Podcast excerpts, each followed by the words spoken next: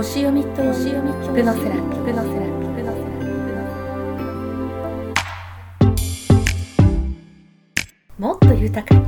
もっと自分らしく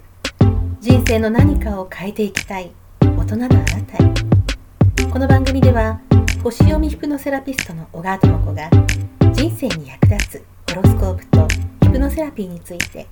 具体的にお話ししていきますあなたの人生の一つのきっかけにお役立てください。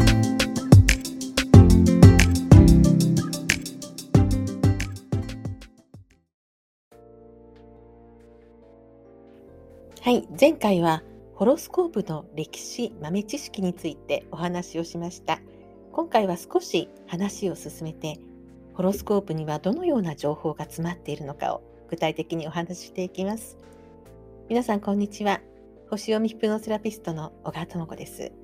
えー、ホロスコープの話ですのでもしホロスコープを見たことがないという方がいらっしゃいましたら概要欄に無料でホロスコープを作成できるサイトをリンクしておきますのでぜひそこにご自身の生年月日を入れて作ってみてください。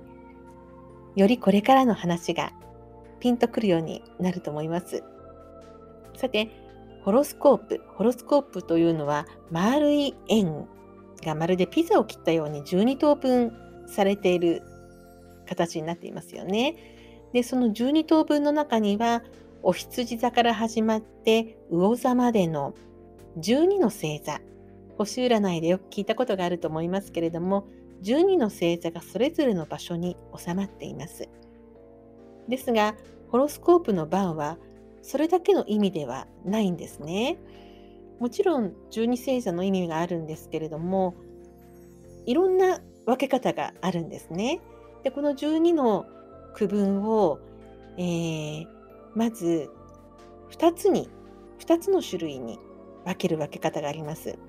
男性球女性球男性的なエネルギーを持っているのか女性的なエネルギーを持っているのかこの12の星座が一つ一つ互い違いにこう男性級女性級というふうに分かれていきますね。でそれだけではありません。3種類のエネルギーに分ける分け方もあるんですね。活動球、不動球、柔軟球。その星座の持つエネルギーが物事を何か新しくスタートさせる活動的なエネルギーを持っているのか、あるいは持続力に富み忍耐強い不動級というエネルギーを持っているのか。また物事を受け身で捉える融通の利く性質の、えー、柔軟球というエネルギーを持っているのか。この3種類にも分けることができるんですね。さらにはですね、えー、自然のエレメンツ。火土水風、えー、そのどの火の性質を持つのか風の性質を持つのか水の性質を持つのか土の性質を持つのかこの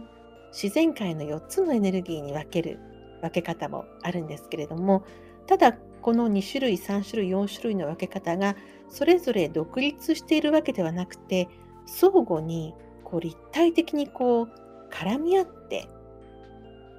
そしてえホロスコープを構成しているんですね。でもう少し話を進めていきます。え皆さん、え12の星座、お羊座、お牛座、それはあのバラバラなもの、バラバラなものだというふうなことを思っていらっしゃいませんでしょうか？実はね、これもね、つながっているんですね。決してバラバラではないんです。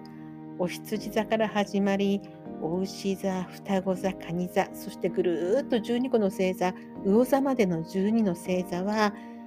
実は人が生まれてから死ぬまでの一生を表してるんですね。おぎゃーとお羊座で生まれて、だんだん成長して、そして魚座、そして亡くなっていくまでの人の一生のエネルギーを表しています。ですからこのホロスコープの番の中にある全ての要素をみんな持って生まれてきてるわけなんです。よく星座占いで何座に座のあなたはというその一部分だけのことではなく全ての要素を誰もが持って生まれてきててそのエネルギーはこう相互にこう絡み合ってるんですね。でそのホロスコープの番の上にではあなたが生まれた時に太陽系の惑星がどの位置にありましたか？それはもう本当に人それぞれ違うのでその番そのものの持つエネルギーそしてプラスいろいろな星がどの位置にあるのか。もうすごい組み合わせになってくるんですね。膨大な情報量になってくるんですね。でホロスコープを読むということはこの記号として記号として凝縮されたこの情報を回答して読んでいくという作業になるんですね。でも本当にこのホロスコープというのは自分の生まれ持った持ち味を知るという上でとてもパワフルなツールになるのでこれを一度読んでご人生にプラスにこそなれ損はないと私は思っています。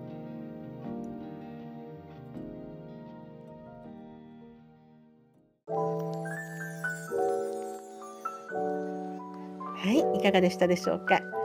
えー、ホロスコープを学ぶ予定はなくても誰かにリーディングをしてもらう際に基本的なことが分かってるととてもスムーズに理解ができます。ちょっと頭の隅に今回の話をイメージしていただくだけでもだいぶ違うと思います。次回もうちょっとだけこの先生術豆知識のシリーズを進めてからより具体的な星の話に入っていきたいと思います。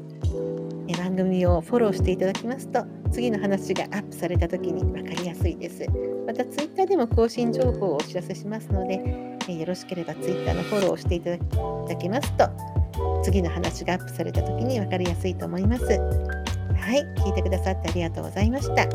お相手は小川智子でした。また次の放送でお会いしましょう。